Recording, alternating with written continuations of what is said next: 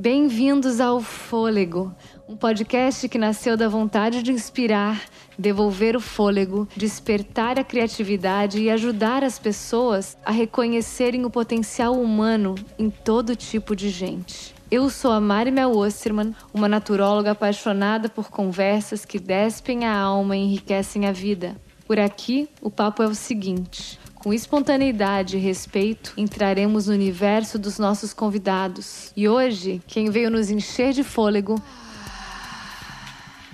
Olá, pessoal, bem-vindos a um novo Fôlego Podcast. Hoje, o meu convidado de honra é uma pessoa que eu admiro e que tocou meu coração algumas vezes, mesmo que eu nem, nunca tenha o tocado é, no 3D, né, no mundo manifesto. É, mas aí que a gente vê que realmente nós não somos só o corpo, né? Que a gente é muito mais do que o corpo, porque muitas das pessoas especiais da minha vida eu nunca vi o corpo ao vivo. Então, aqui é um o, o Gu, Gu Tanaka, que é meu convidado de hoje, é, esse ser especial que toca o coração de várias pessoas que eu amo. Ele é um grande exemplo de como a gente realmente pode chegar e se conectar e, e fazer amizade com a alma de outra pessoa, mesmo que essa pessoa não faça parte da tua roda de próximos, entre aspas. Gu, muito bem-vindo e muito obrigado por aceitar esse convite. Ah, que legal. Obrigado, Mari. Bom dia, boa tarde, boa noite, boa madrugada para quem estiver escutando a gente. É uma honra estar aqui. Quero começar agradecendo pela, pela confiança, pelo carinho, pela oportunidade de poder falar e poder ser escutada, né? Eu sempre gosto de agradecer essa oportunidade de ser escutada, que eu acho que é um, um grande privilégio da vida. Então, espero poder ser útil aqui com as minhas palavras, com algumas observações e ajudar quem estiver escutando a gente. Já, tás, já estás ajudando, pode ter certeza, porque a gente se colocar, né, se colocar disponível já é colocar uma intenção no mundo. Bom, Gu, para quem não te conhece, é, eu gostaria que tu te apresentasses da forma que tu te enxergas hoje, quem tu és, que, como tu serves no mundo, o que, que te toca, porque eu sei que essa, essa forma, apresentar-se também é uma coisa mutável e evolutiva na vida, né? Então, quem tu és hoje? Ah, eu sou um ser humano tentando fazer o meu melhor aqui. E aí, fazer o meu melhor significa encontrar uma forma de ser útil no mundo, aprender, evoluir, fazer bem para as pessoas que eu amo, tentar ajudar pessoas que eu não conheço, é desenvolver as virtudes necessárias para me desenvolver, né? Para me tornar um ser humano melhor. E aí eu faço isso profissionalmente, compartilhando aprendizados por meio de textos, livros que eu escrevi, coluna na revista, é, processos de aprendizagem, ajudo as pessoas a se conectarem é, com um processo de autoconhecimento pela escrita é, organizo um grupo de homens também chamado Brotherhood para trazer os homens para o caminho do autoconhecimento. Então são todas as coisas que são boas para mim, que são importantes para mim, que me ajudaram a me desenvolver e eu acabo criando uma forma de estender isso para transbordar para mais pessoas, sempre de uma forma criativa e que faça sentido para mim, respeitando o meu momento, respeitando aquilo que eu estou vivendo. Então, basicamente é uma apresentação, não sei se dá para entender, mas é, acho que dá para ter um panorama daquilo que eu tenho feito hoje tem duas coisas que tu faz que me chamam muita atenção e eu queria mergulhar um pouquinho nessas duas coisas, né? Uma é a Brotherhood, que é esse lugar do, do olhar para o masculino, né? Uhum. E que pelo que eu te conheço através da, da troca de alma e de ler as tuas coisas, é, tu tens uma visão muito pé no chão, um pouco romântica, pouco idealizada. Isso é um elogio, né? No lugar de trazer uma realidade das coisas, não querer pintar um arco-íris e colocar purpurina nas coisas, mas sim olhar para o que é. é. Eu acho que é, esse, esse movimento de trazer o coletivo para o homem pensar em si, no que é ser homem no mundo, talvez seja até mais revolucionário do que o feminismo. Eu sei que é perigoso falar isso, né? Mas é, eu vejo altamente revolucionário em todos os sentidos, para todos os seres, inclusive como uma forma de lapidar e cuidar do próprio movimento, do próprio feminismo em si, que também se deturpou em várias áreas. Eu vejo que o cuidar do sagrado masculino e o olhar para a forma saudável de ser yang no mundo também é uma forma de dizer, in, vamos cuidar para continuar in, né? Então, tem esse... É, esse serviço sistêmico tão, tão bonito, o olhar, o, o brotherhood ou todo tipo de movimento que seja para homens. Esse é o primeiro assunto assim que eu estou curiosa para falar contigo. Como é que surgiu essa vontade de guiar? O que, que é? O que, que te toca? O que, que te trouxe? O que, que tu percebes desse movimento todo? Assim? Especialmente o que tu vens experimentando em ti. Certo. Bom, todas as coisas que eu, que eu faço e levo para o mundo, elas começam numa dor minha e começam de algum processo meu de tentar compreender melhor algumas questões pessoais.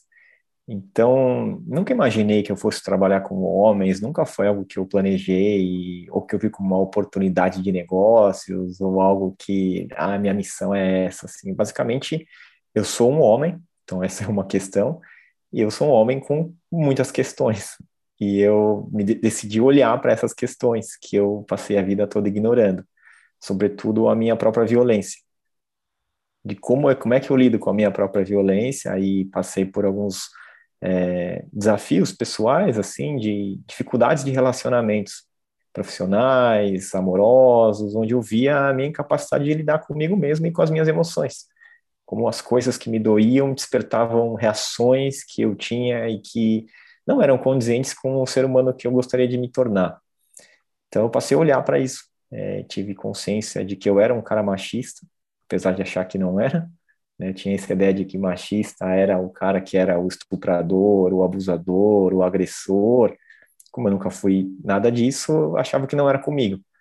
E aí as mulheres da minha vida foram me ajudando a olhar para isso, né? Então eu honro muito o movimento feminista, porque eu acho que os homens só estão começando a dar esse passo agora por uma pressão que já vem há décadas dos movimentos feministas, né? Então é uma consequência e, e acho que a gente está só fazendo a nossa parte, assim, é o mínimo que tem que ser feito para começar a mudar um pouco a estrutura, né?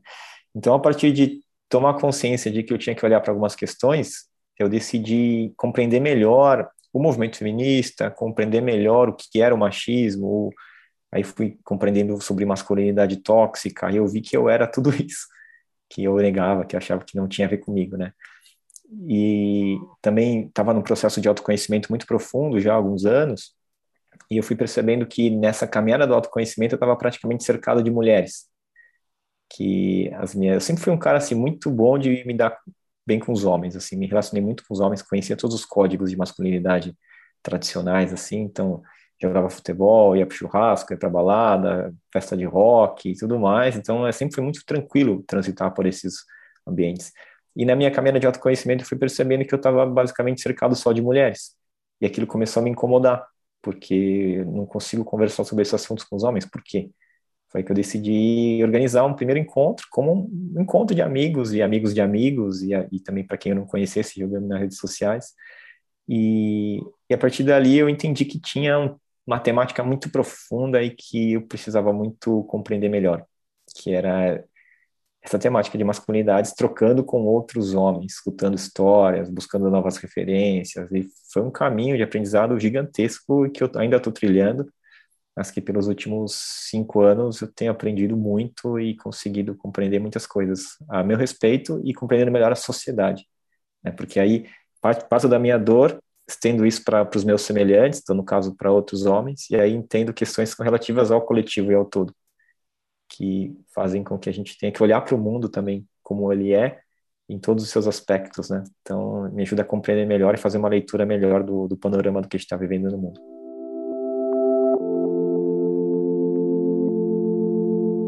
Não sei como é para ti, assim, mas acho que um ponto tão importante desse movimento eu também trabalho com sagrado feminino, com coisas de mulher. Acho que hoje em dia toda mulher que de alguma forma trabalha com uma terapia sistêmica ou com esse tipo de olhar acaba indo para esses pontos, né? Porque a gente está no momento de salvar o feminino do mundo.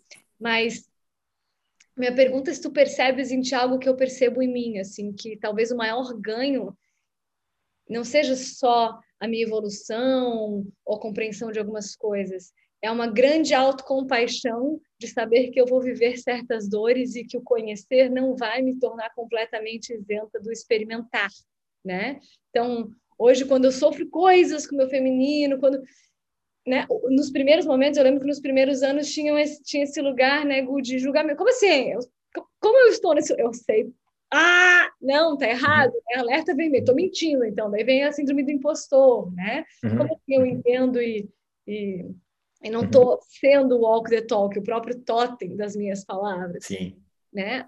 E depois veio vendo o movimento contrário. É claro que muita coisa a gente evolui, mas talvez o maior ganho seja assim essa autocompaixão que é também ensinada sobre as mulheres para todo ser humano, né?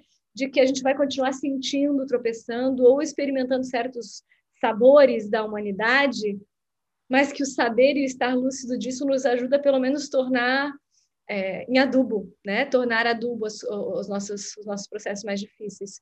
Tu percebe sentir também que tu ficou mais querido contigo, que tu virou mais teu amigo quando escorrega? Sim, sim, com certeza.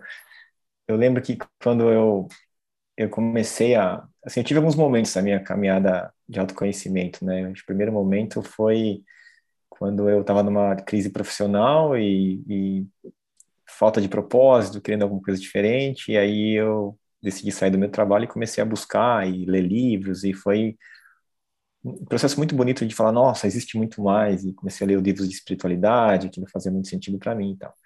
E aí depois, em 2015, isso foi em 2008, né? 2015, já tô percorrendo um, um longo caminho, assim, eu tive um processo mais agudo, que foi quando eu escrevi o meu primeiro livro, né, 11 dias de despertar, que foi quando eu, eu parece que eu acordei, assim, agora eu acordei entendi tudo, e a partir disso veio uma, uma espécie de síndrome da iluminação precoce, assim, de eu achava que agora agora está tudo resolvido, agora é só luz, agora é só amor e tudo mais.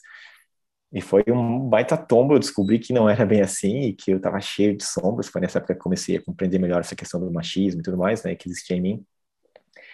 E aí eu olhei para todas aquelas sombras e falei, quero resolver isso aqui. Vou resolver isso aqui, vou curar, quero limpar, quero mergulhar em todos os tipos de terapias possíveis, todos os processos de autoconhecimento, retiro e tudo mais, achando que aquilo ia acabar em algum momento, né? E eu acabei em depressão. Acabei entrando em depressão porque eu estava querendo fazer algo que não era possível, né? Não era possível me libertar de mim mesmo. Eu entendi que enquanto eu continuar vivo aqui, enquanto eu for um ser humano, eu vou ter dores, eu vou sentir coisas, eu vou ter que me trabalhar, vou ter que me observar, um trabalho de autocorreção, de autolapidação constante. E aí, quando eu compreendi isso, ficou mais leve, porque aí eu aprendi a navegar nessas emoções, aprendi a sentir, aprendi a não correr da dor, né? E se é isso que eu estou vivendo, então deixa eu sentir a experiência e acaba se tornando bem bonito, sabe? Deixa de ser algo do qual eu tenho que temer e passa algo que é bonito, porque eu, às vezes eu tô lá, tô triste, mas eu tô, tô ali, tô triste, tô sentindo essa tristeza, que é gostoso também sentir tristeza. Gente que vicia nisso até, né? Então é gostoso sentir tristeza, e aí chega uma hora que passa. A, a dor passa, eu me sinto leve, aí vem uma nova, um novo fluxo de energia, vem mais energia criativa, e aí eu acho que eu sou invencível de novo, e de repente vem de novo aquela desafios, e aí a gente vai seguindo, né? Então foi o que eu aprendi. E tem sido, de fato, bem mais leve, como você colocou, e acaba sendo diferente, né? Essa forma de encarar essas questões. É, tu me trouxe até um insight aqui agora, né? Falando, trazendo a tua, tua percepção e tua história. A gente fala tanto sobre preconceito, sobre machismo, sobre racismo, sexismo, mas muitas vezes a gente tem um alto preconceito bizarro, né? Mesmo quando a gente se percebe, fala, nossa, eu tenho que mudar isso, isso e aquilo. E daí a gente começa muitas vezes, tá? Que isso, inclusive, faz parte de uma coisa chamada spiritual bypassing, essa tentativa de a gente fugir para um lugar de autopurificação como se eu já não fosse um ser que merecesse todo o amor, né? Então a gente fica querendo se limpar e, e quando vê tá querendo arrancar a própria pele, não se aceita do jeito que é, né? Não uhum. aceita o processo. Então, acho que a tua fala é um, é um ponto importante de novamente relembrar Primeiro ponto de evolução quando a gente enxerga coisas sobre a gente é se amar e se aceitar. E se aceitar, gente, não é não é algo que te, que te estagna. As pessoas têm medo de, ah, não, mas se eu, se eu me aceitar, eu não vou mudar. Se eu me aceitar, então eu não vou melhorar. O primeiro ponto para melhorar, é para evoluir, é, é, se aceitar. Né? Senão, uhum. podem acontecer coisas como aconteceram comigo e contigo, de entrar num processo de depressão, numa síndrome do pânico, de um lugar de que vira quase um gol de alta performance se eu deixar de ser quem eu sou. Só que isso é muito disfarçado inconscientemente, né? Uhum. Então, que linda a tua fala, porque exatamente esse processo. Eu passei por 11 dias de despertar, eu, eu, eu fui lá, sentei no colinho de Deus, vi como é, vi como é que as coisas funcionam, né? Tive um, um, um momento ali de compreensão de compreensão muito maior, mas a minha tarefa aqui encarnado fazia parte ainda de dar os passinhos e entender que eu serei Gustavo até o último dia da minha vida e que isso é transformativo, mas não precisa ser é, é, exclusório, né? Não precisa matar nada que a gente tem na gente. Eu acho que a gente transcende, inclui e cresce, porque senão nossa criancinha fica sem colo. Uhum. E assim, uhum. o que, que o que, que, te levou? É, é, esses 11 dias de espetáculo, estava no Vipassana, estava no retiro, é, foi, um, foi uma... Teve um, um, um, estado alterado de consciência é, sem nenhum tipo de estímulo?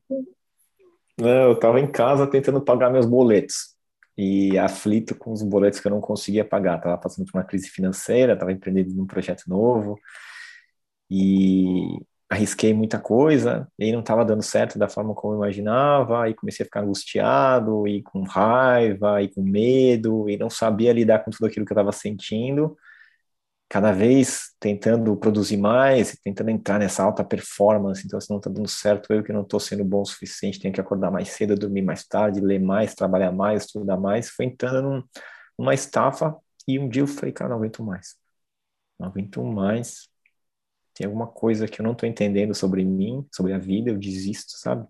Entreguei, assim. Aí eu abri meu computador e comecei a escrever. E a escrita sempre foi a minha válvula de escape, né? E aí eu escrevi e foi a primeira vez na minha vida que eu fui honesto comigo mesmo, sabe, Mari? Que eu escrevi o que realmente estava acontecendo comigo, porque eu me enganava. Eu ficava me enganando, né? Eu contava para as pessoas, sempre assim, transmitia para as pessoas uma imagem que estava tudo bem, era uma pessoa super bem-humorada, fazia piada com tudo, estava sempre bem, sempre super otimista. O otimismo era uma máscara que eu, que eu vestia, né? Tudo sempre bem, sabe? E internamente eu sabia que não estava, mas eu tinha dificuldade de assumir para mim mesmo isso. Uhum. E por isso que eu acho a escrita uma ferramenta tão poderosa, porque quando eu escrevi o que realmente estava acontecendo, eu escrevi assim: eu estou desesperado, eu estou precisando de ajuda. Foram as primeiras palavras que estão no livro, inclusive, né? a partir daquele momento eu falei, nossa, eu parece que desbloqueei assim uma para dar vazão a todas as emoções estavam represadas aqui. Eu escrevia, eu chorava, eu chorava e ali foi o processo. Então foi super nada místico assim de retiro, não estava no meio da natureza, não estava na cachoeira, estava em São Paulo no apartamento olhando para as contas que estavam no canto ali do, do, do meu escritório. É, com, quando, quando existe esse ditado, né, ou quando eu ouço esse ditado e ouço uma história assim, ele se junta na minha cabeça. Tu tens tudo que tu precisas agora para se sentir completamente em comunhão com o todo, para lembrar que tu és e semelhança de Deus, né? Então, uhum. o que, que tu tinha naquele momento? Um bando de conta para pagar um computador aberto. Tu tinhas tudo que tu precisavas para te levar para esse lugar, né? Exato. Tem algo poético nisso, né? porque a gente romantiza muito esse lugar do, despertar também. Uhum. O que é muito perigoso. Por isso que eu até falei assim no começo que eu sinto de ti uma coisa, eu toco no meu coração porque eu te acho pouco romântico, né? Nesse sentido de não vamos romantizar muito. E, e o lugar do despertar, do evoluir, do sensibilizar, do se conhecer, Gente, não é só para quem está comendo orgânico, pisando na grama e né, com amigos perfeitos, usando roupa de algodão. Não, às vezes é para quem está ali também. É para também, não é às vezes. É tudo igual, não tem hierarquia sobre isso. Está comendo miojo numa kitnet no meio do centro de São Paulo, teu direito é o mesmo, a tua capacidade é a mesma. As outras coisas uhum. têm muito mais a ver com estilo de vida que te sustenta. E daí a gente poderia entrar em todo o processo psicossomático, mas nada te tira o direito. Nada Sim. te tira o direito. Né? Isso é tão lindo. E eu queria falar mais sobre a escrita intuitiva, porque é a hora que assim, nosso caminho se cruza também, né? Eu sempre amei escrever, eu também lancei um, um livro agora no ano passado de poesias, eu nunca estudei poesia, eu sempre tive até um. Ai, meu Deus, se eu estudar, será que eu vou, será que eu vou continuar parindo? Porque é uma coisa que sai, né? Como provavelmente também, for, também é o processo de escrever para ti, ele acontece, né? Tem algo sobre sobre Paris. Tem, tem certas coisas que eu não tenho nem quase. vou parecer um pouco dramática, mas tem certas coisas que eu não tenho muita escolha. Vem tantas palavras na minha cabeça que eu estou escrevendo nem que seja na mente, né? A, a, coisa se constrói dessa forma. compartilhar ou não, colocar no papel ou não é opção minha, mas a escrita já foi feita, né? Tem algo sobre essa linguagem que que organiza minha alma, né? Uhum. Mesmo que ela venha caótica. E ali é um lugar onde é, a, a, escrita também tem um lugar de muita vulnerabilidade para mim, assim. Então, por exemplo, agora eu vou até falar da minha mãe, ela vai ficar brava. É, quando mandei o rascunho do, do meu livro para minha mãe, né, Gu, tinha assim, tinha poesia erótica, tinha poesias é, em, em, crise de pânico, depressão, falando sobre maré de apavor. Tipo, minha mãe, Mariana, tu és uma terapeuta, tu vai colocar isso no teu livro, teus pacientes vão comprar esse livro. Mãe, exatamente por isso, né? Exa como é que eu vou vender algo que eu não sou, né? Eu passo por tudo isso. E talvez por isso que eu consiga, de alguma forma, ser algum tipo de portinha de ajuda para as pessoas, porque eu experimento. E como é para ti, porque é, o, o Gu ele tem um, um, curso, né, um workshop, um curso, uma jornada, um processo, não sei como tu chamas, de escrita intuitiva. E esse nome, inclusive no, no, no, no, na orelha do meu livro fala que eu gosto de poesia orgânica, né? Não existe, eu acho, esse termo. Eu inventei, porque para mim é o que é. E tu fala da escrita intuitiva, que a intuição é um canal que a gente pode, pode até lapidar, mas ele já é dado, né? E é sobre esse lugar de honrar o que já é dado. Queria te ouvir um pouquinho sobre como é que é facilitar, o que, que é facilitar a escrita intuitiva, o que, que é a escrita intuitiva e como tu sentes que apresentar essa possibilidade para as pessoas que elas já têm o direito, que elas já têm dentro delas, né? Pelo menos quem é alfabetizado. O que, que tu sentes que, que, que ajuda, assim, nos processos que tu vem acompanhando? Primeiro, o que, que é isso para ti? Uhum. Deixa eu contar um pouquinho como surgiu, que aí vai dar para compreender melhor, eu acho. Eu, eu tenho a, a, impressão de que a vida sabe o que é melhor para mim, melhor do que eu mesmo, né? Então, muitas vezes eu faço os meus planos, eu tenho aqui os meus objetivos e as coisas não caminham como eu imaginava, ao passo que vem oportunidades que eu nem sabia que seriam possíveis e se eu souber observar e estar atento e seguir sinais, elas podem me conduzir por caminhos muito maravilhosos, né? E foi disso que surgiu a escrita intuitiva, porque eu passei a compartilhar os meus processos, aprendizados, enfim, é, em textos nas redes sociais, né? E fui presenteado pela vida por pessoas que eu fui conhecendo, que se identificavam com o que eu escrevia, que gostavam da linguagem que eu utilizava, a forma de escrever, que era uma forma muito minha, assim, e tô sendo eu aqui, tô colocando quem eu sou em forma de palavras, né? Aí eu passei a receber mensagem de algumas pessoas me pedindo para ajudar elas a escreverem e ensinar a escrever, se dá curso, você faz mentoria. E eu falava, não, não faço, procura alguém que estudou isso, né? Alguém que estudou letras, que fez algum curso disso. Não, o que eu aprendi sobre escrita, eu aprendi nas aulas da escola. Então, eu achava que eu não tinha condições de, de ensinar sobre isso. Mas foi se tornando recorrente, sabe? é, de tempos em tempos vinha alguém que me mandava uma mensagem pedindo para eu ensinar e eu compartilhar dicas e tudo mais. E aí eu falei, bom, deixa eu ver, então, se tem, se a vida está me mostrando isso, tem alguma coisa aqui para eu observar. E aí eu falei, bom, deixa eu tentar entender, então, como é que eu faço o que eu faço, porque é tão natural para mim que eu nunca parei para pensar como eu escrevo.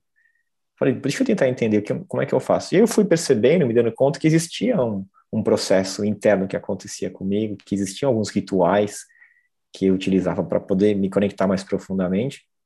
E aí organizei esses rituais, esses processos, e eu falei, preciso de um nome para isso. Falei, escrita intuitiva, que é o que eu acho que é.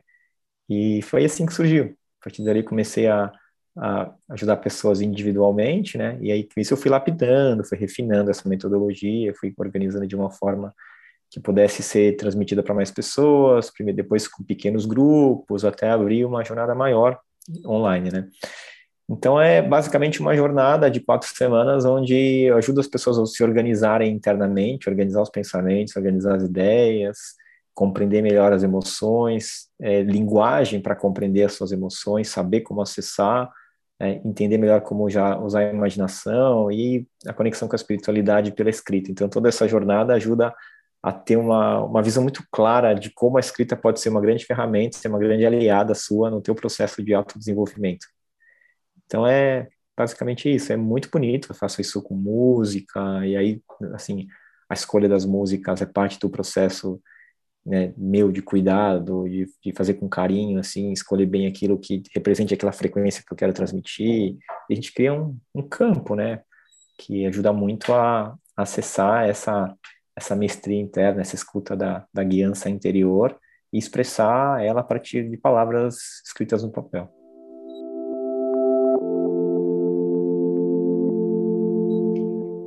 Coisa linda! Me vem assim uma como se esse processo de, de facilitar né, a escrita intuitiva para as pessoas fosse apresentar o melhor amigo interno que mora em cada um, né? Uhum. apresentar, né? Olha, dentro de ti mora um grande amigo teu. Porque uhum. tanta gente é, acha que não sabe escrever. Né? Mas uhum. eu não conheço uma pessoa que, quando se coloca no lugar de escrever, consegue liberar palavras uma forma que sente que foi sincero. Eu não conheço ninguém que não sinta muito prazer, alegria e, e até alívio, né, de conseguir uhum. viver esse esse par. Exatamente. E o, o grande barato é que é muito simples. É muito simples. Então ajuda a desconstruir todo o misticismo que existe do caminho espiritual. Para mim é uma forma de conhecer Deus, de você conhecer Deus a partir de si mesmo, basicamente tendo papel e caneta. Exatamente. Só. Exatamente. Sem ter nenhuma base, sem ter nenhuma linguagem que você precise conhecer, sem ter que entender de, de chakras, de árvore da vida, de né, todas essas coisas, esses símbolos, não precisa de nada disso, assim, é você, o papel, a caneta e aquilo que você está vivendo nesse momento, só, é suficiente. Exatamente. Não precisa saber meditar, não precisa cantar mantras, não precisa estar na caverna, nem na montanha, nem na cachoeira, é você, onde quer que você esteja, com um papel e com uma caneta, você consegue chegar muito próximo da tua essência, da tua divindade, de conhecer Deus a partir de si mesmo. Experiência direta. É nisso que eu acredito. Experiência direta. Então, eu não quero contar o que eu vi, né, como é para mim, que você acredite naquilo que eu enxerguei ou naquilo que eu acessei. Eu quero que você acesse por conta própria. E aí você vai saber muito melhor do que lendo um livro ou escutando uma pessoa que teve uma experiência mística muito profunda. É muito simples e é esse que é o grande barato. Fiquei arrepiada aqui. E eu acho que a escrita intuitiva, ela, ela te liberta de tudo, né? Até de, um, de uma potência gramatical, assim. É, tem a licença uhum. para tudo. Se tu também não... Se tu não conseguires nem conjugar os verbos direito, também tu podes ter uma uhum. e uma experiência direta, né? Uhum muitas das, muitas das amarras que a gente tem das travas vêm da escola, porque você achava que você não era boa na aula de português e gramática, ou que a sua letra não era bonita, e tudo isso atrapalha. E não precisa de nada disso, não precisa ter uma letra bonita, uma gramática perfeita, ou ser uma pessoa que tirava 10 em gramática para poder escrever com o coração. É você com você mesmo. É porque não é para você que você vai escrever, não é para nenhuma outra pessoa. Então não tem mais aquele professor ou aquela professora para te dar estrelinha ou para te dar nota vermelha. É você. Você é o seu o seu próprio professor. Exatamente, exatamente. E eu acho que todo todo mundo não, porque não é todo mundo que tem esse tipo de troca, né? Mas quem já recebeu um bilhetinho espontâneo de alguém ou até de um filho ou de uma criança, né? Seja um desenho de sol com eu te amo, ou beijo, ou só o teu nome escrito errado, um lugar feito porque, porque aquele ser quis te apresentar aquilo. Uhum. Sabe a potência que esse lugar tem até quando vem de fora. Imagina nosso ente fazendo isso pela gente, né? Se colocando nesse lugar da expressão pura. Pura. É, é difícil achar uma palavra, né? Para uhum. essa comunicação quando, quando eu discuto falar de escrita, né, que tem algo, sim, tem uma, uma, uma coisa de sofisticado, que é essa benção que é a gente ter um alfabeto, né, e ter aprendido esse alfabeto. Mas que ela é só mais uma das mil formas de a gente ter, assim, a, essa experiência direta, como a natureza, a vida, a consciência é abundante, né, Gustavo? Tipo, existem mil maneiras, existem mil instrumentos, e e é isso, não precisa meditar, não precisa cantar mantra, não precisa... Experiencia, aproveita, tu tens tantos na tua mão, não existe ninguém encarnado nesse momento que não tenha algum dos instrumentos disponíveis. Seja o corpo, seja a mente, seja as emoções, seja alguém, seja uma medicina. Sempre tem, sempre uhum. tem, sempre tem, sempre tem alguma coisa para nos levar para a experiência direta. E a escrita é uma delas, uhum. com certeza. Eu compartilho totalmente dessa visão. Que lindo. Que lindo Sim. servir. Obrigado. Agradeço. É, a vida está aqui acontecendo a cada instante em absolutamente tudo. Né? Se você olhar para o lado esquerdo, vão ter coisas para você observar, para o lado direito, pode ser, podem ser coisas vivas, como tem uma, uma árvore aqui do meu lado, ou pode, posso olhar para uma parede. Mas tudo vem da natureza, independente de se está vivo ou não, se é inanimado ou não. Né? Estou olhando para um violão que eu tenho aqui na minha parede. Violão é uma árvore. Foi uma árvore, né? Então veio da natureza isso aqui. Tem um som, tem vibração. Então eu posso explorar tudo isso e olhar além das definições, sabe? Além das definições. Porque palavras elas são apenas é, códigos para a gente poder compreender aquilo que está além das palavras. E a observação, ela ajuda muito nisso.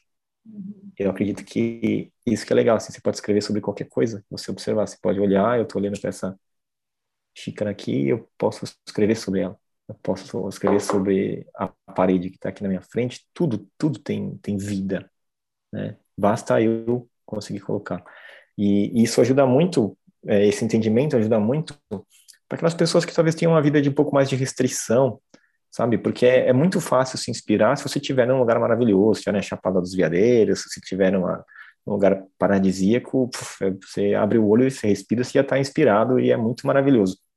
Mas e na cidade e dentro de casa e no desafio pessoal, né? Então, eu estou vivendo isso é um dos meus processos atuais, assim, eu, eu vivi um ano de bastante restrição, porque o meu pai ficou muito doente, né? Meu pai pegou Covid, então ficou num processo muito muito difícil que ainda está, e eu restringi todas as minhas, basicamente, as minhas atividades sociais, não viajei, estava acostumado a viajar, tá sempre em lugares maravilhosos, não viajei, praticamente não encontrando meus amigos, e a me vi sem inspiração, sabe?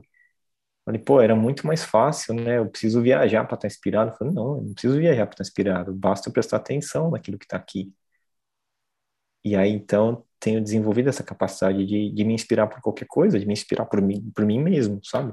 Por estar tá aqui, por, por sentir o que está vivo aqui em mim, e, e isso aqui é material suficiente para escrever livros e obras sobre esse único sentimento que eu estou sentindo aqui nesse exato momento.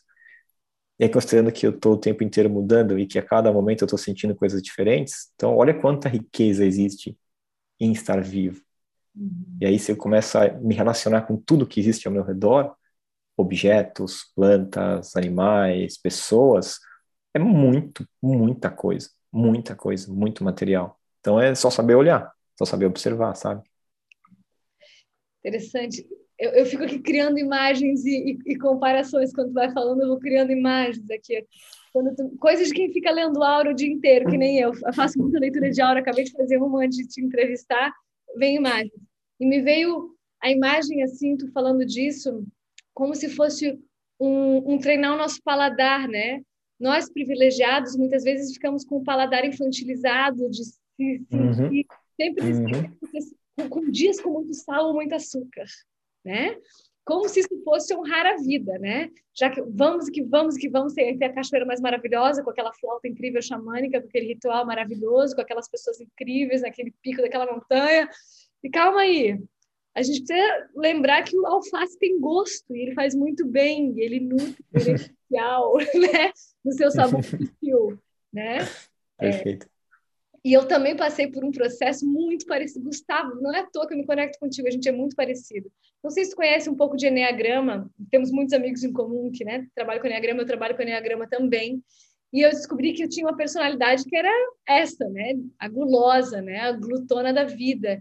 E eu fiz um exercício por alguns anos, assim, de me colocar é, a exercitar a não novidade. A não novidade. Uhum. A não uhum, novidade. Sabe? Ao sair da necessidade do inédito. A lembrar que o inédito... Cara, foi um exercício tão libertador, tão libertador, que hoje em dia eu tenho muito menos uma coisa que tantos de nós temos, que é esse FOMO, né? Fear of missing out, aquela sensação de que eu não estou aproveitando tudo que eu poderia aproveitar. E eu ainda moro hoje numa cidade que é muito hedonista, que é muito isso, Rio de Janeiro, né? Tem sempre mil coisas acontecendo, com mil naturezas, com mil eventos. E fazer esse exercício, não é que a gente tem que negar o inédito, é maravilhoso receber presentes da vida o tempo inteiro, quando né, esteja de braço aberto. Não, não, necessite disso, de tanto sal e de tanto açúcar, né? E olha que lindo, tu falando dessa, dessa mesa, desse computador, que provavelmente tem sido teu ambiente mais visto nesse último ano, né, ou nos últimos dois anos, é, com o mesmo fundo de tela aí, com, com, com as, os mesmos livros atrás, talvez um novo, talvez outro não, e conseguindo rever e rever e sentir o gosto do alface, começar a gostar do alface, ver que o alface também te inspira. Me veio essa imagem que dividir contigo, porque é sobre paladar da alma também, não é? Uhum, uhum. Não, maravilhoso. E a gente vive um momento na sociedade, na humanidade, com excesso de informações, né? Então, eu até escutei na sua entrevista com a, com a Lana no podcast, você falando sobre isso, me identifiquei bastante, né? A gente, nosso organismo está aprendendo a lidar com, com tanta informação que não existia antes, né? Então, o ego, ele se vale muito dessas experiências novas, dessas experiências grandiosas, né? Experiências sensoriais muito, muito profundas, né? É, e também de novidade. Preciso de novidade, novidade o tempo inteiro. Então, esses dias, por exemplo, ontem até, dar um exemplo atual. Então, ontem eu é, fiquei um tempo, tenho usado bem pouco as redes sociais, agora estou me preparando para retomar, porque eu realmente estava dedicando tempo aqui para minha família e também para compreender os meus processos individuais, né? Eu fiquei um tempo sem, sem usar as redes sociais e foi muito bom, porque eu acho que eu consegui perder um pouco do meu vício, sabe? E usando menos e tal, menos vezes ao dia, passando menos tempo, foi bom. Aí eu começando a voltar, abri uma caixinha de perguntas lá tal, e vieram várias perguntas assim. E é muito legal, né? Poder interagir com as pessoas, é muito gostoso receber esse reconhecimento, a admiração das pessoas também é legal. E aí eu comecei a ver, e aí eu, a cada dois minutos eu abria para ver se tinha pergunta nova, se tinha pergunta nova, tinha pergunta nova, e sempre vinha pergunta nova, pergunta nova. Aí eu tava super gostando daquilo, aí chegou uma hora que pararam de vir perguntas novas ali. E eu fiquei abrindo várias vezes para ver se tinha pergunta nova. Ah, não tem pergunta nova. E eu ficava um pouco frustrado porque não tinha nenhuma pergunta nova, sendo que eu nem havia respondido aquelas que eu já tinha recebido. Eu falei, nossa, olha, olha esse comportamento aqui. Eu estou ansioso por novidade, por uma mensagem nova, por uma pessoa nova. E eu nem estou dando conta daquilo que eu já recebi, daquilo que eu já tenho aqui. Esse é uma, essa é uma grande questão, assim, eu nem dou conta da minha própria vida, do que eu já tenho aqui, por que, que eu quero coisas novas? Por que, que eu preciso de uma nova, de novas informações e tudo mais, né? E eu acho que tem a ver com isso, sabe? Com a dificuldade de, de, de aceitar a vida como ela é e reconhecer o que já existe, que já está aqui, que já está disponível, tem tanta coisa disponível. Tem tanto material. Eu estou com um monte de livros aqui atrás de mim, que o pessoal que está vendo a gravação não sabe se está vendo. Eu não li todos os livros que estão aqui. E eu fico várias vezes procurando, navegando na, nas lojas para procurar livros novos. Tem aqui, cara. Tem um monte aqui que eu não li ainda. Por que, que eu não, não leio esses que estão aqui? Eu fico buscando novidades, sabe? Então, é um processo de. Está tudo disponível aqui já. Porque aí, quando eu consigo reconhecer isso, eu me sinto muito mais abundante. E enquanto eu estou buscando novidades, eu me sinto escasso porque está faltando alguma coisa aqui na minha vida. Agora não está faltando nada. Está tudo perfeito do jeito que é. É esse o segredo, gente. Quando a gente está buscando muito, a gente está na sensação de escassez. Uhum. A gente não percebe a própria abundância que há. E tem tanta abundância, meu Deus do céu. Agora estou lembrando de novo da minha mãe. Cada vez que eu penso nos meus pais, eu honro, eu falo deles, né? É, a minha mãe, minha mãe e meu pai têm um casamento que funciona muito bem. Eles moram no mesmo lugar há 30 anos. E, cara, é a pessoa que mais reaproveita as abundâncias dela em todos os sentidos. Então, assim, agora tá numa nova fase com uma nova vizinha que elas resolveram criar um grupo de não sei o quê, elas fazem as tardes de tal arte, isso e aquilo. Pessoa que ela já conhece há 30 anos, que já é vizinha dela há 30 anos. Ela sempre vem, ela é a rainha dessas novidades dentro da abundância dela, né? E às vezes eu olho quando eu vou para lá e falo, meu Deus, cara, como é que vocês aguentam na mesma casa há 30 anos com as mesmas pessoas? E ela tem uma sensação de renovação, de abundância, né? E às vezes nós que temos acesso a tudo e todos o tempo inteiro, não experimentamos. Então, a, a, não estou aqui para falar nenhuma verdade absoluta, porque não há, toda verdade é parcial, mas eu acho que um bom lembrete para quem escuta e para nós mesmos sempre, né, Gu? Porque o nosso mal é o esquecimento. Então, nós temos que nos lembrar diariamente das coisas, é que a experiência real é a experiência interna, é o que eu faço com o que a vida me dá, não é o que a vida me dá, né? Tu nunca és fruto do que fizeram contigo, tu és fruto do que fizeram, que fizeram contigo. Então, importante a gente saber que, óbvio, né? Isso daqui não é tirar o. Não quero aqui minimizar nenhum tipo de agressão que a gente possa ter recebido ou traumas que a gente tenha. Mas é lembrar que talvez é aí que, aí que mora o nosso real livre-arbítrio. É como é que eu posso uh, ter um olhar diferente para a vida? Porque às vezes a gente só quer mudar a vida. Só quer uhum. mudar a vida. Quero mudar a vida, quero mudar tudo. E mudar a vida não necessariamente vai mudar nossa experiência interna, porque a gente precisa olhar, mudar o nosso olhar. Mudar não, melhorar o nosso olhar para a vida, torná-lo mais amoroso, né? É isso. Então, Sim, agora... mudar o olhar muda tudo. Muda tudo. E lembrar que nunca existe um dia igual ao outro. Por mais que eu esteja numa rotina, por mais que eu tenha as atividades são sempre parecidas, nunca um dia é igual ao outro. Sempre tem nuances, e quanto mais a gente vai refinando essa percepção, você vai conseguindo perceber as pequenas mudanças na sutileza da vida, que tem, e souber apreciar isso é maravilhoso, né? Então, eu tenho vivido, isso é, é um, um tema que é muito vivo em mim, né? Por causa dessa questão do meu pai mesmo, né? Eu acabo falando sobre isso porque é o que eu mais tenho vivido e, e, e tem trazido experiências e aprendizados muito ricos para mim que, que eu tenho vontade de compartilhar, né? Mas meu pai é, entrou num processo muito difícil, né? Ele, ele perdeu bastante da autonomia dele, ficou acamado, né? Então fica na cama o dia, o dia todo. Entrou num processo de depressão muito profundo também, porque foi muito difícil para ele, né? Tem sido. E o meu desafio tem sido assim, conseguir todos os dias mostrar para ele que vale a pena viver que vale a pena viver por um detalhe. Olha, olha o passarinho que veio aqui na árvore e eu coloquei uma fruta aqui, mas ele não comeu a fruta, mas eu vou tentar seguir fazendo com que o passarinho consiga consiga interagir comigo aqui, ou aquela mudinha que brotou e deu flor, ou aquela história que aconteceu, ou o meu tio que ligou e contou alguma coisa nova. Sempre tem alguma coisa acontecendo, né? E aí a minha expectativa sempre de, de, querer ver ele bem, de querer ver ele recuperado e tal, fazia com que eu não percebesse as pequenas evoluções que ele tinha, assim, micro evoluções assim muito pequenas, muito sutis, mas que eram significativas dentro do processo de alguém tão fragilizado, né? E aí eu passei a treinar o meu olhar para isso, entendeu? Porque tinha dia que eu não tinha nada novo para contar para ele, porque parecia que não tinha acontecido nada de diferente né, na minha vida, porque eu não, não saí para encontrar ninguém, não conversei com ninguém novo, não tinha nada novo para contar. Mas era a minha visão que estava distorcida, achando que não tinha nada novo, quando na verdade tinham muitas coisas novas acontecendo o tempo inteiro. E aí vai da minha capacidade de expressar isso também, sabe? De saber como comunicar.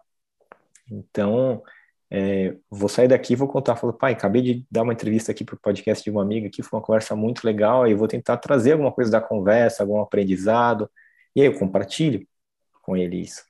Então é uma forma de, de saber reconhecer aquilo que já existe aqui, aquilo que está acontecendo. Isso é, para mim, é viver no agora. Então, a gente desmistifica muitos dos aprendizados, dos ensinamentos espirituais, uma coisa muito prática, muito banal, cotidiano, que é isso, é conseguir perceber os micro detalhes que estão acontecendo a cada instante.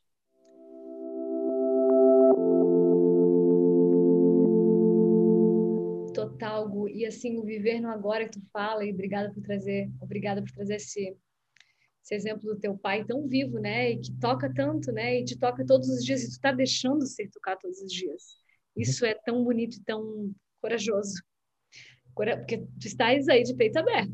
É uma escolha, né? Que uhum. coisa uhum. linda. Eu tô aqui para ser tocado.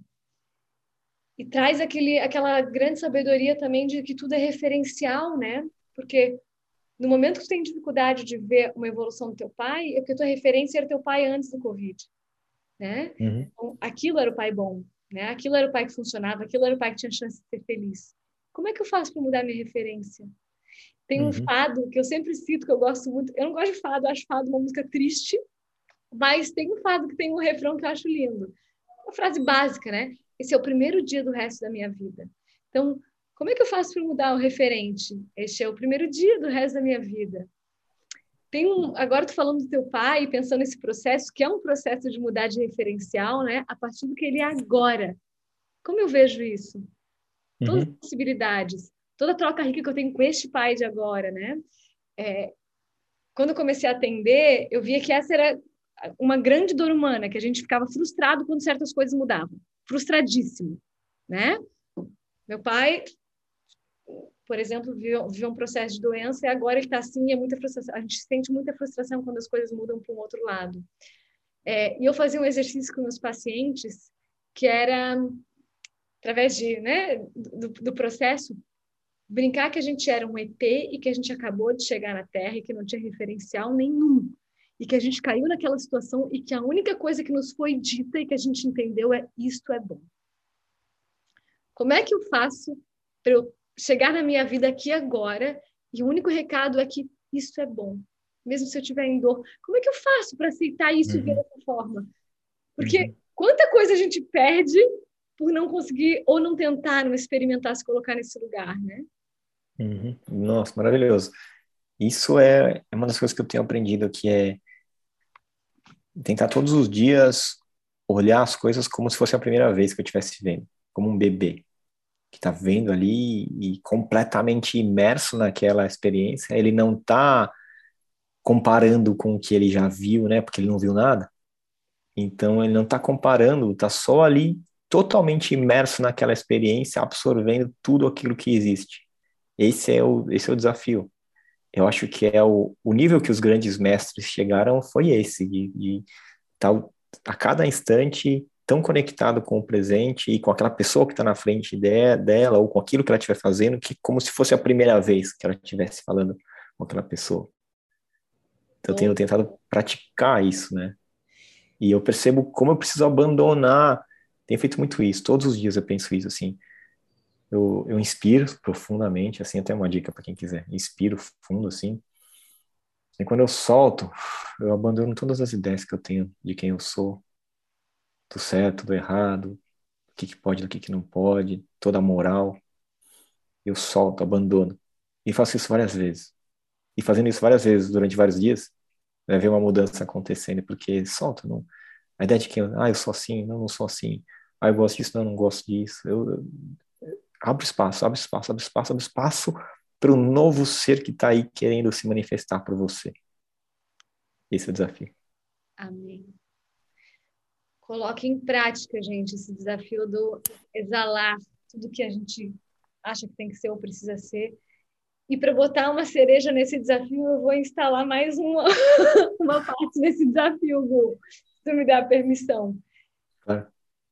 Uma vez eu estava guiando uma meditação para uma paciente que era também essa coisa, e ela estava em um processo muito difícil com o envelhecimento dela, né? dizer, mas tem coisa que eu quero exalar que eu não consigo. Eu abro o olho, eu ainda sou. Eu não consigo exalar minhas rugas, eu não consigo exalar minha barriga, eu não consigo.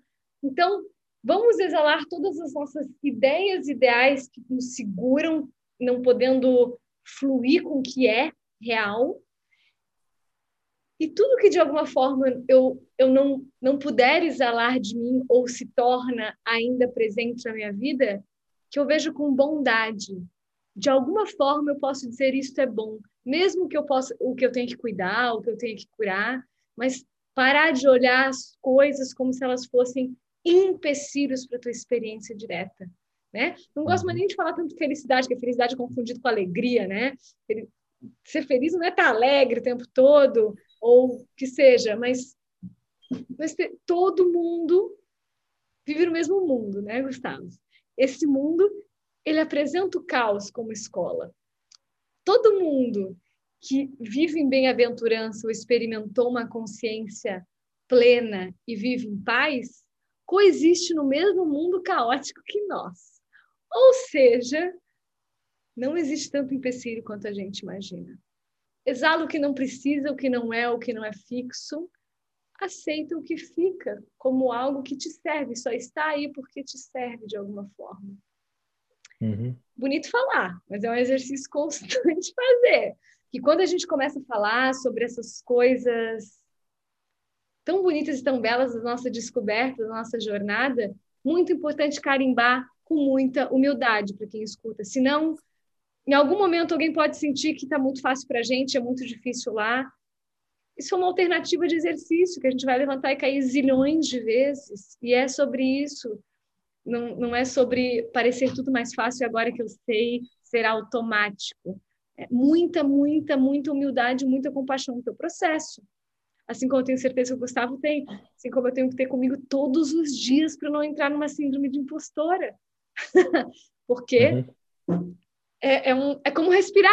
Não adianta só inspirar, inspirar, inspirar, inspirar. Eu tenho que exalar todos os dias. Uhum. Uhum. Cada ciclo respiratório, né? É isso. Sim. E aceitar o desafio também, né, Mari? É, não querer que seja mais fácil. Eu posso comparar a minha vida com a tua e falar, poxa, mas a vida da Mari é muito mais fácil. Olha que ela está viajando, está sempre cercada de gente linda, em lugares muito maravilhosos e tal. É, eu não tenho essa possibilidade de viver isso, né, pelos meus desafios e tal. Então, ao invés de, de olhar para aquilo que eu não tenho e desejar que a minha vida seja diferente daquilo, é deixa eu reconhecer a força que eu estou acessando para superar esse desafio que eu estou vivendo e que só eu sei quão desafiador é. Só eu sei. E aí eu mudo o foco daquilo que eu não tenho para aquilo que eu tenho. Eu tenho muita força de poder passar por isso aqui. Então, tem pessoas que certamente têm vidas muito mais difíceis do que as nossas, né? Com, em condições de vulnerabilidade financeira, em, às vezes uma mãe solo com várias crianças e com um emprego que não paga tão bem, ou precisando conseguir um emprego. É muito desafiador isso, é muito pesado. Eu não faço ideia do que seja isso. Mas eu tenho certeza que essa pessoa é muito mais forte do que eu para superar muitas das coisas que pra, eu sofreria muito e ela consegue fazer isso com o pé nas costas reconhecer e honrar essa força, sabe? Totalmente. É isso. É isso. E é inspirador a gente olhar para essas pessoas. Agora tu me lembrou uma coisa que eu aprendi com uma, com uma mestra minha de ciência cristã. Sabe que eu sou uma exploradora das religiões, das... eu fiz aula particular de, de metafísica cristã por muitos anos com uma professora de uma professora portenha lá de Buenos Aires, ela tinha 80 e poucos anos, era uma figura era assim, era, era o momento mais esperado da minha semana, minha hora com ela. Imagina uma pessoa completamente confortável em ser quem ser. Ela passava fio dental na aula enquanto eu dava aula. Ela contava, assim, ela era completamente solta, mas para mim era uma inspiração, porque ela chegou num lugar de conforto com ela mesma que ninguém abalava. E ela, ela me ensinou dentro dessa visão metafísica a sobre a pena, né? Porque uma das minhas queixas, isso tem muitos anos já, foi quando eu cheguei no Rio, eu estou falando isso porque tem a ver com a tua fala sobre ver a força no outro. Imagina, Gustavo, sou de Blumenau, depois eu moro em Floripa, depois eu morei fora do Brasil. Ou seja, eu estou falando de três lugares que a gente não entra muito em contato com tanta violência e tanta gente na rua, né? Tu conhece Santa Catarina também. É... E eu mudei para o Rio e eu moro no, entre é, é, em Ipanema, quase em Copa, ou seja, aqui ao redor tem Cantagalo, tem Pavão Pavãozinho, é, é muita comunidade, é, é eu vivo num lugar que me tocou, e eu, eu chorava muito no começo. Então, é, quando eu mudei para aqui, para o Rio, me tocava muito, me doía, porque eu tava, eu descia do meu apartamento, estava cheio de comida, cheio de roupa, e não tinha como cuidar, todo mundo estava na rua e aquilo uh, me, me, dava tilt, né? Então, uma das coisas que ela me ensinou foi sobre lidar com a pena. Não é perder a compaixão jamais, porque sim, nós somos privilegiados e temos que lembrar disso, né? Mas ela falou que olhar para alguém com pena é a mesma coisa de esquecer que aquela pessoa é a imagem e semelhança de Deus. Que como é que eu posso achar que essa pessoa tem algo de inferior ou incapaz, sendo que ela é a pura potência. E tudo são é, tudo na vida é um, é, tem, muitos, muitas camadas, né? Então, claro que tem uma camada onde eu me vejo em várias coisas hierarquicamente superior àquela pessoa que eu posso ajudá-la de alguma forma. Isso não, uhum. não me coloca como mais poderosa que ela no, na ciência do existir na ciência uhum. do existir. Então, é olhar para todo mundo, por mais que a pessoa esteja num momento de muita vulnerabilidade ou de muita inferioridade na hierarquia de algo a, é, em relação a mim, que me coloque numa visão de que essa pessoa não tem poder. Porque isso é, uhum. é, é não reconhecimento de Deus. Isso Sim. já é uma visão deturpada. E desempodera tanto a pessoa, né? Exatamente. E é uma, é uma distorção também, né? É uma distorção. Você não não tá você que não está conseguindo enxergar o poder que aquela pessoa tem, né? Então, é, outro dia eu estava aqui em casa, aí eu estava olhando pela olhando na rua assim, né? É, porque eu, eu tô enxergando o mundo por aqui pela minha casa, né? Então eu tava olhando na rua assim, aí passou o caminhão de lixo. E tava calor, tava um baita sol, fez um calor infernal na semana passada, né? E aí eu vi o caminhão de lixo e os garis correndo e recolhendo lixo, jogando no caminhão, assim. E na hora eu falei, nossa, esses caras. É... A primeira coisa que eu, que, eu, que eu pensei foi ficar com pena deles, assim, de nossa, esses caras estão no sol, correndo dessa forma, assim. Depois eu falei, caramba, olha, primeiro o condicionamento físico desses caras que estão correndo dessa, nessa velocidade, jogando isso no, no caminhão e segundo, a força de vontade que esses caras têm de fazer isso todos os dias. Nossa, eu não tenho. Eu ia, ficar, eu ia sentar e chorar. No meio do trabalho, eu ia sentar e chorar e com a língua de fora e pedir água e, e falar que eu não aguentava. Né? Então, reconhecer a força que, que as pessoas têm em situações que, que aparentemente eu posso julgar como, como ruins ou, ou enfim, né? É, é, é, são vários, tem vários exemplos né, que eu poderia dar sobre isso, né? De a gente olhar e falar, cara, saber ver cada ser humano ali dando o teu melhor na tua batalha, expressando todo o teu poder de diferentes formas, né? Outro dia eu estava no farol vendo ali uma pessoa com cartaz assim, pedindo, pedindo ajuda. Falei, nossa, que coragem. Será que eu teria coragem de estar naquela situação, me vulnerabilizando daquela forma, publicamente, dizendo que eu estava com fome, que eu precisava de comida? Né?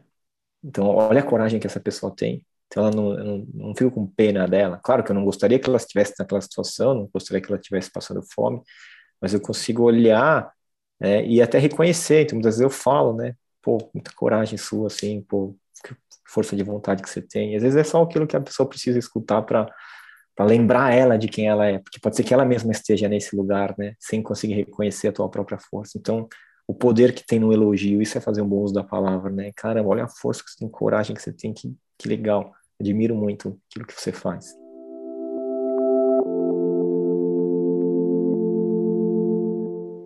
Esse é um exercício tão potente para quem faz, porque se a nossa natureza é o amor, como eu acredito que tu também acreditas, né, Gustavo? E tem certas experiências da vida que a gente se dá conta que isso não é balela, não é frase bonita, é, é, é, é o que é. A uhum. experiência, isso aqui é só amor condensado, não condensado, distorcido, não distorcido, mas é amor né, essa experiência. Muitas vezes a gente sofre, se sente sozinho, ou entra em depressão, ou sofre com um término de relação, ou luto, porque a gente acha, e a psicologia inteira, eu amo psicologia, o meu trabalho é muito psicoterapia, né, de que os nossos grandes medos é ser abandonado ou ser rejeitado. Sim, existe essa camada, né, no inconsciente coletivo, na natureza humana, mas eu percebi na minha jornada com, com, com pessoas, e sendo uma delas, que na verdade um grande medo também, outro grande, e talvez um medo que mexa mais com a nossa alma, é o medo de perder os receptáculos onde a gente pode exercer o amor. E esse tipo de situação, a gente usar a nossa, a nossa palavra para elogiar aquela pessoa que está com uma saia linda no metrô, alguém que está tendo coragem de pedir a própria comida, é, qualquer situação, não interessa se é fútil ou não é, não é nada de fútil quando a gente está agindo através do amor. Gente, isso é uma estratégia até autocentrada é, eu, eu chamo de egoísmo altruísta, né? Porque é a nossa forma de até aliviar o medo de não amar e não ser amado, porque nós somos usinas amorosas e muitas vezes uhum. não é medo de ser abandonado, é medo de perder o potinho onde a gente vai conseguir depositar o amor que a gente tem para dar. E o mundo é um grande pote, é um pote gigantesco fechado, né? Sim. então, é... o deprê, eu saio na rua amando tudo e todos, assim, me cura. É um, é um baita exercício importante e às vezes desafiador, né? Especialmente quando a gente está com o coração fechado. Tá com o coração mais fechado, fica difícil de falar. Eu percebo, assim, quando eu estou com o coração fechado, que é um mecanismo que eu desenvolvi de me proteger do mundo, das dores e tudo mais, e de suportar alguns desafios que eu estou passando, eu me fecho, né? E aí eu tenho dificuldade de elogiar, tenho dificuldade de, de falar uma coisa legal para outra pessoa, porque eu estou tão no, né, no meu processo aqui do ego, de, de querer receber, de querer que a minha vida fique melhor e tal. E aí o entendimento que eu tive recentemente foi que eu ficava o tempo inteiro tentando buscar o amor, receber o amor por diferentes formas, né, da vida, das, das pessoas e tudo mais, me esquecendo de que eu sou o amor. Se eu sou o amor, não preciso receber de ninguém. Basta que eu expresse aquilo que eu sou. E quando eu expresso aquilo que eu sou, eu sinto o amor. Então, quando eu consigo expressar, quando eu consigo falar alguma coisa legal para alguém, eu estou sentindo amor sem que a pessoa precise falar nada para mim de volta. Sem que ela tenha que falar, tenha que agradecer, tenha que dizer que eu sou legal, não preciso de nada disso. Eu estou sentindo só por poder expressar isso, porque aí eu estou abrindo meu coração e estou lembrando e praticando aquilo que eu sou, que é o amor. E não está fora. Está aqui, sou eu. Obrigada por traduzir. Eu digo que o amor é uma experiência endógena, né? Ela pode até parecer exógena várias vezes, mas mesmo se muitas pessoas te amam e tu não te permite ser o amor, tu esquecer que tu é o amor, tu não consegue ter a experiência do amor. Uhum. O receber também tem a ver com amar, né? Porque é como se fosse a mesma porta de entrada e de saída. Então, é isso. Esse é um ótimo exercício para quem está escutando essa coisa que eu e o Gustavo estamos falando de exercitar o elogio, de exercitar o amor, de lembrar que nós somos o amor. E assim, é, é tudo muito simples, gente. Pode, pode, pode se tornar altamente sofisticado se vocês quiserem, mas o exercício está aqui agora e, ah, não entendi direito como faz. Confia que tu sabes. É a tua natureza. Uhum. A gente pode até brincar de dar um beabá, né, Gustavo? É, não, e é muito simples assim, é faz. É. Faz. É. E aí você faz, aí você vai sentir por experiência direta e você vai saber que isso é verdade porque você fez, você sentiu e você aprendeu, e não é porque o Gustavo falou, porque a Mariana falou, é porque você sabe. E aí você não precisa falar, ah, eu aprendi uma coisa com, com o Gustavo, não, é você pode contar para a pessoa o que você viveu, o que você experienciou. Então é muito simples. Faz, prova, experimenta, vê se vai dar. Se não funcionar, busca uma outra forma de, de, de praticar, mas eu acho muito difícil que não, não funcione, porque eu fiz, eu faço e dá certo, né? Então, eu acho que funciona. Exatamente. Exatamente. Cada um vai encontrar que nem sentar, cada um só, é que nem qualquer tipo de movimento tu, tu tem que encontrar a tua postura para entender onde é que funciona para ti. E claro que a gente pode estar aqui sempre inspirando uns aos outros, né? Assim como vocês vão encontrar o caminho de vocês dar certo, quem sabe vocês queiram ajudar alguém a lembrar e assim por diante. A gente está aqui nesse, como, como diz o, a, a, a filosofia hindu é, clássica, né? A gente aprende em Paraparam, que é esse de, de mestre para discípulo ou de, de, de boca para ouvido, né? Mas todos somos os nossos próprios mestres, os nossos próprios discípulos e conhecimento e sabedoria são duas coisas que são parecidas, irmãs, mas não são iguais. Então, alguém pode até te passar o conhecimento, mas a sabedoria, o saber, vem de sabor. E eu só consigo uhum. sentir sabor se eu experiencio. Porque se eu te falar, uhum. nossa, esse morango está muito doce, só tem uma informação. Uhum. Tu não sabe como Sim. é o dele. Né? Tem uma vez que é, eu estava no Uber, essa história eu nunca vou esquecer. Eu estava no Uber e aí eu comecei a conversar com o motorista do Uber e eu descobri que ele era pastor evangélico, né? E foi, uma, foi muito engraçado, porque ele começou, a, gente começou a conversar, ele perguntou o que eu fazia, eu falei que eu escrevia, ele falou, escreve sobre o quê? Né? Aí eu falei, escreve sobre a vida, sobre Deus. Aí ele olhou assim, ele falou, Deus? O que, que é Deus para você? Aí eu comecei a conversar com ele sobre Deus. Aí ele abriu um sorrisão e falou assim, eu sou pastor, eu adoro falar sobre isso. Eu falei, ah, que legal. A gente me deu uma conversa, e aí ele falou assim, ó, tem que separar conhecimento de sabedoria. Conhecimento é saber que tomate é fruta. Sabedoria é não colocar o tomate na salada de fruta. Só deixa de colocar o tomate na salada de fruta aquela pessoa que já comeu o tomate e já comeu uma salada de fruta e sabe que não combina. Vou levar para a minha vida. Muito obrigado por essa, Gu. Gente. Agradeço ao meu amigo pastor ali que, que me ensinou essa. Amigo pastor, Tu és o rei da didática, tu deve ser um ótimo pastor. Foi muito, foi muito, foi um, deve ser um ótimo. Eu fiquei com vontade de ir no culto dele, porque eu tinha um preconceito, né? Carregava um preconceito pelo que eu escutava. Assim, a gente carrega crenças que nem são nossas, né? Que a gente escutou de outras pessoas e da mídia e tudo mais. Então eu tinha um preconceito sem nunca ter me aprofundado nos ensinamentos e nem, nem frequentado um culto assim. E quando eu conversei com ele, Já vinha no processo de tentar me desconstruir, conheci algumas pessoas que me ajudaram bastante nisso, né? Mas conversando com ele, a gente falando sobre Deus, eu falei, cara, esse cara conhece Deus de uma forma muito profunda, muito verdadeira e não tá falando da boca para fora, né? E aí, vou dar então outra, compartilhar outra episódio que eu tive com ele, que esse foi maravilhoso. Assim. É, eu falei, cara, como é que você faz para não esquecer de Deus? Porque eu tava nesse, nessas reflexões, né? Às vezes eu me lembro, depois eu esqueço, eu vivo como se não existisse e tal. Então eu fico o tempo inteiro tentando me lembrar, né? Preciso me lembrar, me lembrar, né? um processo de me religar. falei, como é que você faz para não esquecer de Deus? Aí ele falou assim, meu amigo, eu não preciso me lembrar de Deus, porque eu não esqueço de Deus, eu não tenho que me lembrar de Deus, porque eu vivo Deus. Está muito presente em tudo que eu faço. Não tem separação, não tem essa diferença. Então, eu não tenho que fazer um esforço para me lembrar de algo que eu vivo. Falei, nossa, ali eu falei, podemos parar a corrida aqui, deixa eu descer aqui, que já, já valeu, sabe? Foi muito maravilhoso. Então, isso é outra, assim, aí dá para a gente fazer um, uma observação sobre isso de aproveitar cada oportunidade com cada conversa para aprender, né? Você nunca sabe quem são os mestres. Pode ser que esse cara aí nunca nem exista, pode ser que esse cara era, era um mestre ascensionado, encarnado ali, que estava aqui só para me trazer algum ensinamento e me fazer olhar para alguma coisa que eu estava esquecendo de olhar. Eu gosto de pensar nisso, sabe? Que tem pessoas que eu conheço, que, especialmente as pessoas que eu encontro uma vez na vida só e depois nunca mais ouço falar delas, que pode ser que seja Jesus ali ou até uma pessoa que está em situação de rua e eu ignorei, pode ser que era Jesus ali, ou era Deus, só me testando ou me dando a oportunidade de praticar os ensinamentos. Isso me ajuda a estar mais presente, sabe?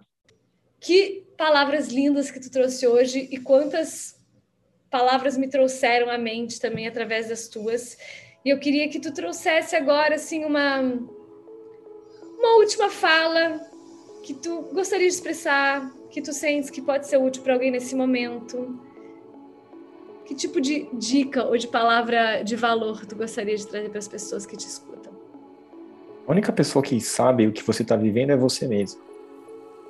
Então não tem ninguém capaz de te dizer o que é bom para você e o que não é, e nem se você está indo bem ou se você não está. A medida é você que dá. Você que sabe o que está acontecendo na tua vida, você que sabe onde você está errando, o que, que você pode melhorar, e você que sabe reconhecer as tuas vitórias também. Suas vitórias podem não ser grandiosas para outras pessoas, que talvez estejam acostumadas com coisas diferentes, mas para você podem ser bem significativas. Se você souber valorizar essas pequenas vitórias e elas serem suficientes para você, você pode transformar a tua vida. Talvez seja aquilo que eu quero desejar para as pessoas que elas saibam reconhecer sua própria força, saibam reconhecer as suas vitórias, saibam se elogiar e ficar em paz consigo mesmo, né? Cada um tá dando o teu melhor. Eu sei que você tá dando o teu melhor aí, eu sei que eu tô fazendo o meu melhor aqui, eu sei que cada pessoa tá fazendo o melhor que consegue. Então, se a gente se dedicar cada vez mais a isso, cada dia, dar o nosso melhor, fazer o que for possível, a vida vai ficar boa. Não tem como não ficar. Porque a gente mesmo vai apreciar a nossa caminhada. Este foi mais um episódio de Tirar o Fôlego. Eu sou a Mari Mel Osterman e espero vocês nos próximos episódios aqui neste canal. Para saber mais e conhecer melhor meu trabalho, sigam-me no perfil do Instagram mari.mel.osterman. Se gostou desse episódio, compartilhe com os seus amores. Até a próxima e bons ventos!